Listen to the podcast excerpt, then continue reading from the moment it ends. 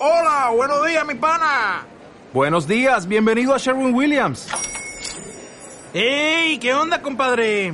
¿Qué onda? Ya tengo lista la pintura que ordenaste en el ProPlus app. Con más de 6.000 representantes en nuestras tiendas listos para atenderte en tu idioma y beneficios para contratistas que encontrarás en aliadopro.com. En Sherwin Williams somos el aliado del PRO. Estás escuchando Error Fatal.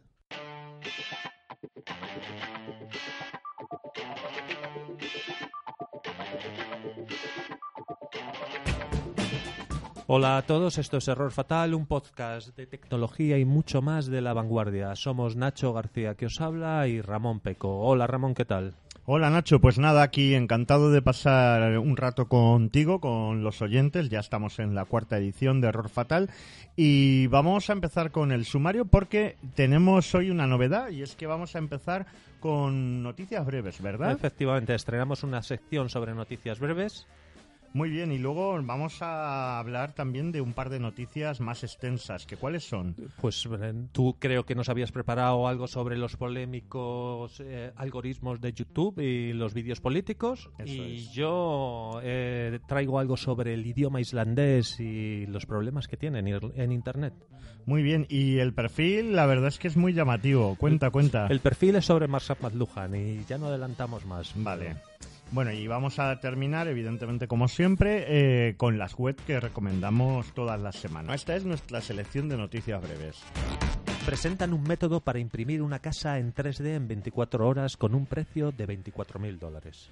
Este sistema en realidad ha sido presentado como prototipo, no es todavía una realidad, pero lo que pretende es fundamentalmente imprimir con hormigón para acabar con el problema de la vivienda en muchas áreas del mundo. La escasez de cobalto y la llegada de los coches eléctricos puede hacer que la industria de la electrónica no consiga continuar produciendo al mismo ritmo que hasta ahora.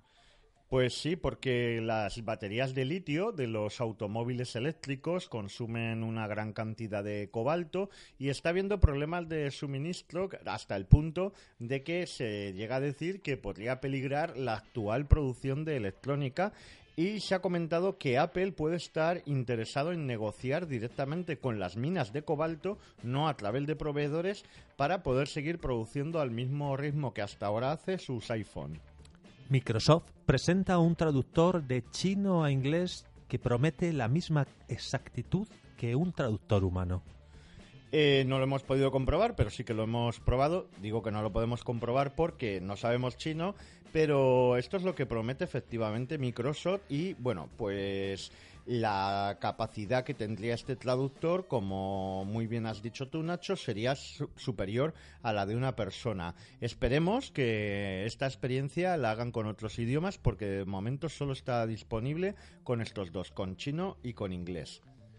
Una cámara Leica alcanza la astronómica cifra de casi 3 millones de euros en una subasta.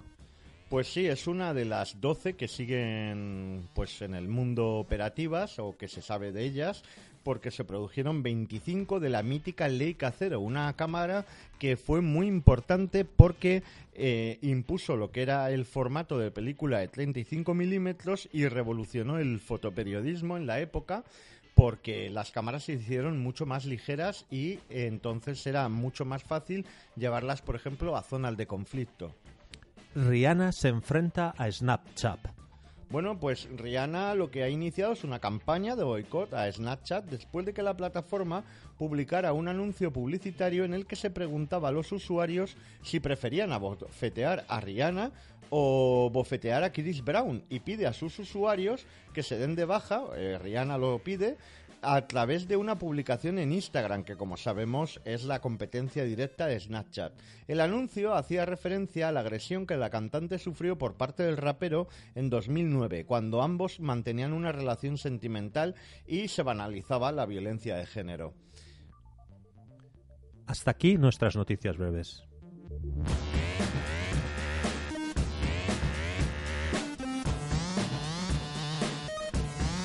Bueno, Ramón, creo que nos traes algo sobre YouTube y los vídeos políticos, los algoritmos de recomendación de estos y cómo, al parecer, las recomendaciones acaban siendo cada vez más radicales. Eh, explícanos. Eso es.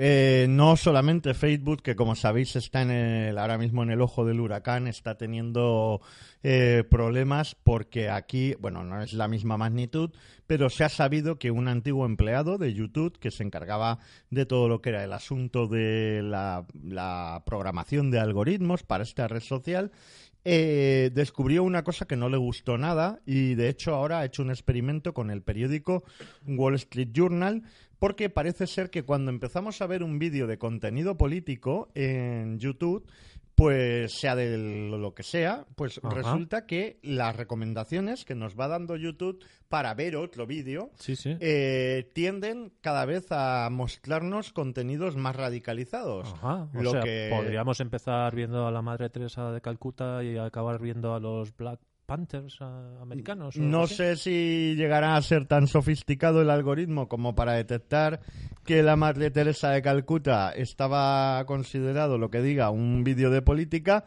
pero por ahí van los tiros, sí, Nacho. El caso es que la, la historia tiene otra vertiente interesante y es que eh, quizá, no sabemos si será por justamente esta polémica. Ahora YouTube, eh, que ya sabéis, está lleno de vídeos sobre toda clase de teorías de la conspiración. Que si los astronautas nunca llegaron a la Luna, que los si la Tierra... tierraplanistas. Los tierraplanistas, etcétera. Bueno, pues esto también está haciendo daño, porque sobre todo a nivel educativo y tal, porque son algunos de estos vídeos se difunden mucho. Y entonces lo que van a hacer eh, es una medida un poquito tímida, pero puede ser útil. YouTube es que va a insertar en algunos vídeos automáticamente eh, un enlace a Wikipedia que es más riguroso. eh, sobre el tema que se esté tratando. Ah, o sea, si bien. están hablando de tierra plana, lo que te van a mostrar es el enlace a qué dice la Wikipedia sobre esas teorías de la tierra plana, que por supuesto la desmiente. Claro, claro. Evidentemente, ¿no? Si no, Eso- vaya tela, ¿no? La eso Wikipedia, ya estaríamos perdidos, ¿no? Eso esperamos. Sí. Bueno, y los que tengáis la enciclopedia Espasa en casa también podéis También consultarla. podéis mirarla, ¿eh? La espasa, si la seguís ahí teniendo en algún sitio, pues adelante.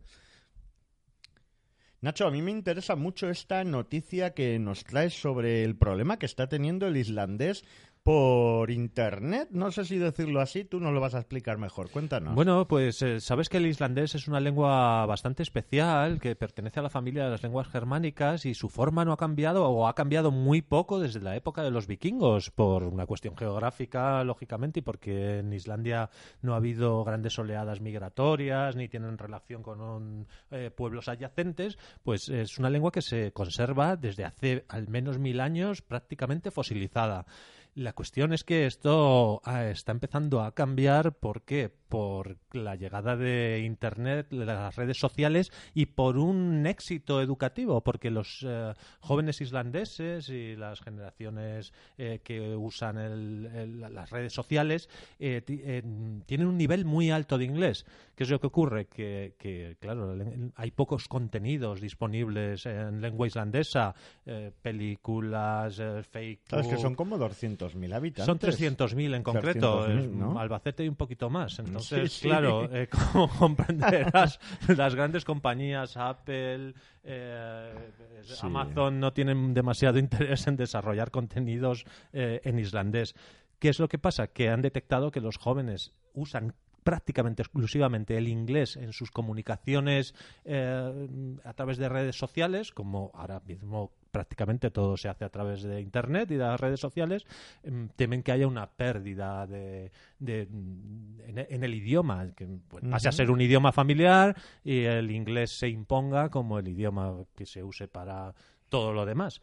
Voy a contar una anécdota de esto, que parece que hubo una venganza en su día con el tema del islandés, que claro, es una lengua muy minoritaria y encima parece que bastante complicada. Y es que no sé si te acordarás cuando estalló este famoso, en erupción, este famoso volcán que dejó cubierto de ceniza Sí. el cielo de Europa. Sí, sí, sí. Y bueno, había problemas con los vuelos y etcétera, ¿no? Entonces, todo el mundo se tuvo que aprender ese nombre de ese volcán en televisión, en radio, que era imposible de pronunciar. Fue un poco como la venganza de Islandia, ¿no? Efectivamente, ahí os dejamos ese volcán, eh, queridos periodistas, para que sufráis un poco. Sí, sí, fue un sufrimiento absoluto. Bueno, eh, he dicho que, que las compañías de, de Internet, eh, pues que, que no tienen demasiado interés en, en desarrollar contenidos para el islandés.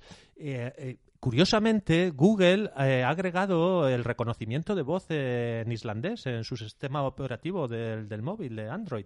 Eh, y esto es porque uno de los eh, de los ejecutivos, eh, altos ejecutivos de Google, es islandés. Ah, es la vale, única vale. compañía que, que, claro, que ha tenido interés en hacer esto. Mira, qué fuerte. Sí, es, es curioso. Ujú.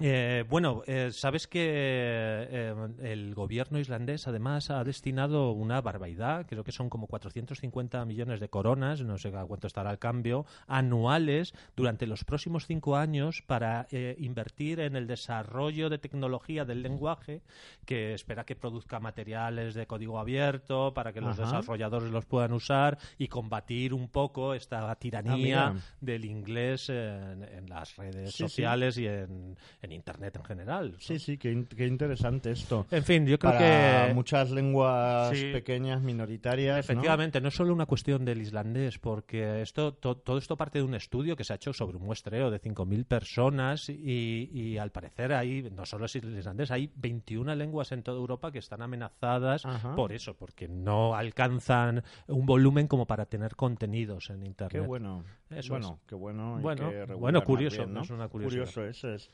Bueno, pues vamos a pasar al personaje del día, que lo vas a desarrollar tú también, Nacho. Efectivamente, hemos hecho un pequeñito reportaje sobre Marshall McLuhan, que como sabes eh, murió en 1980, pero es considerado un absoluto visionario eh, por haber anticipado la, la llegada de Internet. Eh, Vamos a decir su frase quizá más conocida, ¿no? Que ya tiene una potencia enorme, que es el medio es el mensaje, ¿no? Explicaremos a qué se refería con esto del medio del Pues mensaje. venga, cuéntanos, Nacho, que tengo mucho interés. Herbert Marshall McLuhan fue un visionario. Anticipó el fenómeno y alcance social de los medios de comunicación y las herramientas tecnológicas culturales, las cuales situaba como el evento central de la modernidad. El pensamiento de McLuhan ha resistido perfectamente el paso del tiempo. Supo entender con décadas de antelación muchas de las claves de la sociedad de la información y del mundo actual. Analiza con acierto los usos y aplicaciones de la tecnología, el impacto de ésta sobre los modelos y hábitos sociales y predice el nacimiento de Internet 35 años antes de su aparición. Pero ¿quién fue Marshall McLuhan? Nacido en Canadá en 1911, McLuhan estudió en las universidades de Manitoba y de Cambridge, antes de convertirse en profesor de la Universidad de Toronto.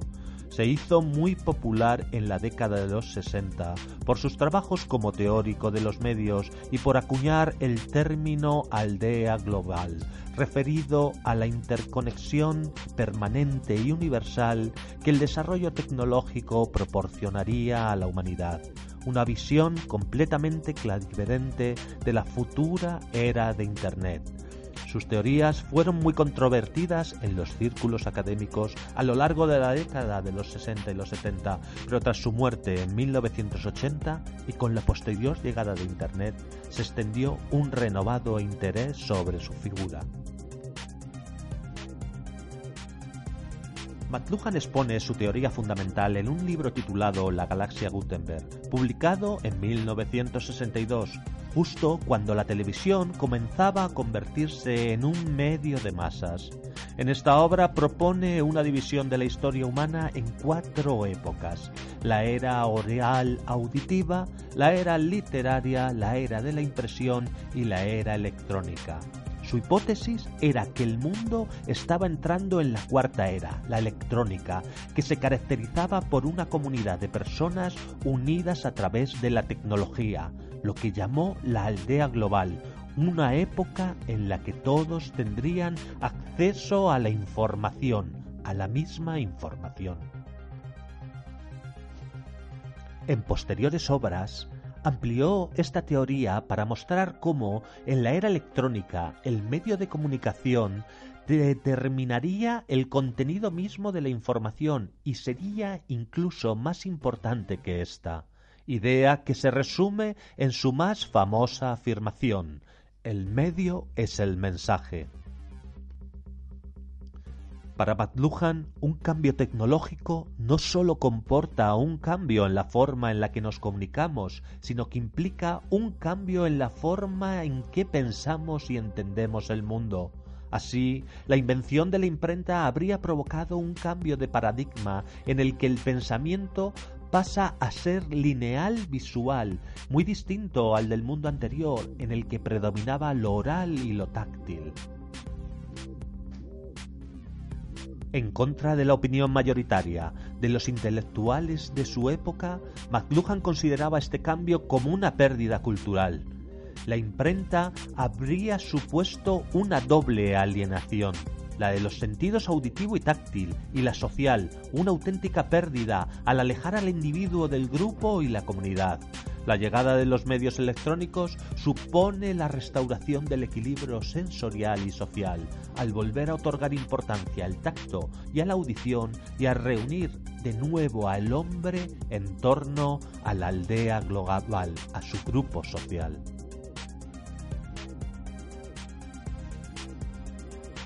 Sus completamente rompedoras ideas, que incluían la predicción de la desaparición del libro de papel, le convirtieron en una estrella de la televisión y en un auténtico gurú mediático, haciendo apariciones regulares en multitud de medios.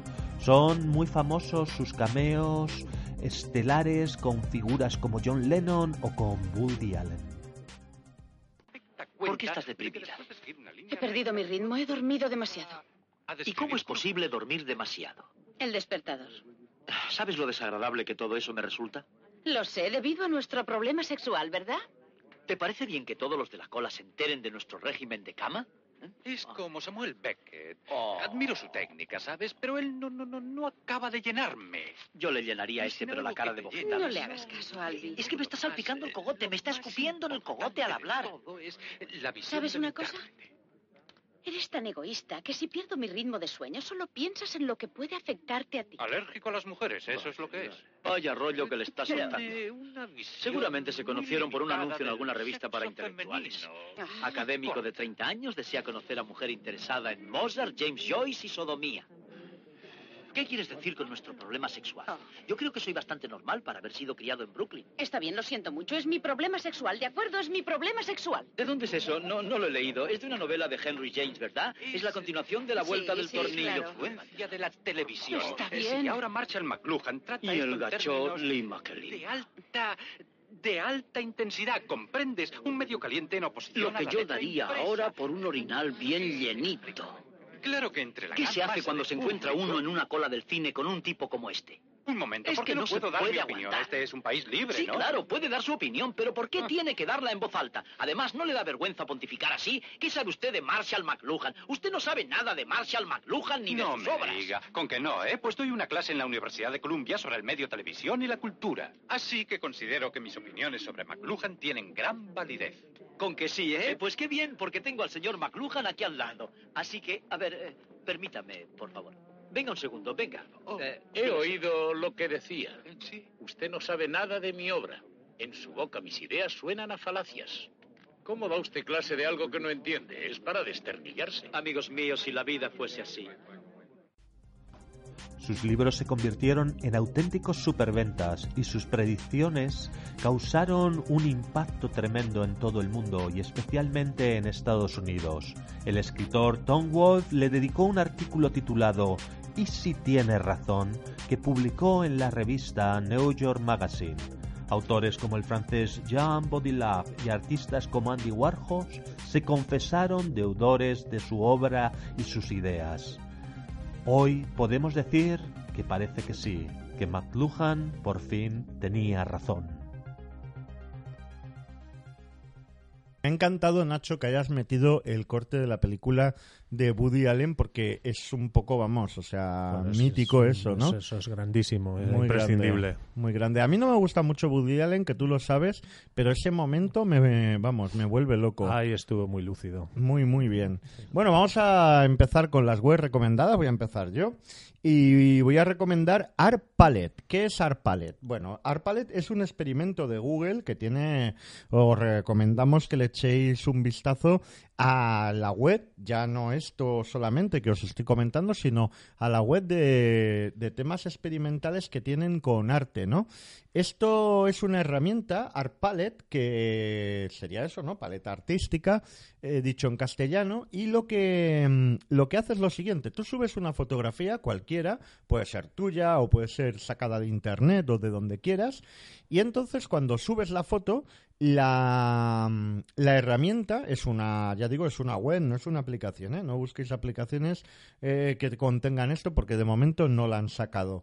Entonces subes la foto y lo que hace es detectar los colores que tiene la foto y con toda la base de datos, que es bastante grande, que tiene Google sobre obras de arte, te empieza a sacar listados de obras de arte que tienen un color similar al de tu foto no es, os, o sea, os aseguro que no es una simple pérdida de tiempo, que ya sabemos que Internet está lleno de, cosas muy curiosas, pero que al final no te llevan a nada. A mí me ha parecido súper interesante eh, cómo puedes reflexionar sobre las imágenes con esta herramienta. Mirad, no os podemos decir la URL porque es muy extensa y sería muy complicado decirlo aquí. pero, la, añadiremos. pero la añadiremos, la añadiremos, Nacho, al artículo que acompaña a este podcast y que podréis encontrar en La Vanguardia. Bueno, cuéntanos tú cuál es la que llevas. Bueno, yo no es exactamente una web. Eh, lo que quería recomendar es una cuenta de Instagram y, no es exactamente una, uh, como tú dices, es, más lúdico la cuestión. Es, es una tienda de, de guitarras de Los Ángeles, se llama Norman's Raid Guitars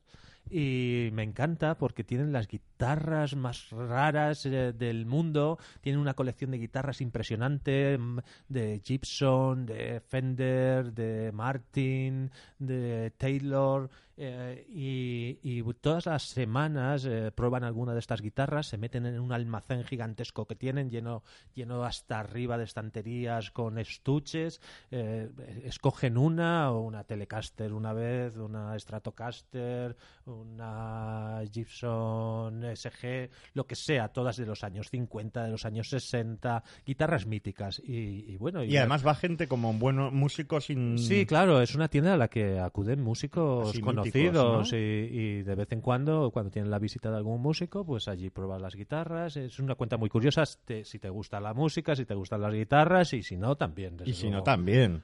Claro que sí. Muy entretenida. Qué bueno.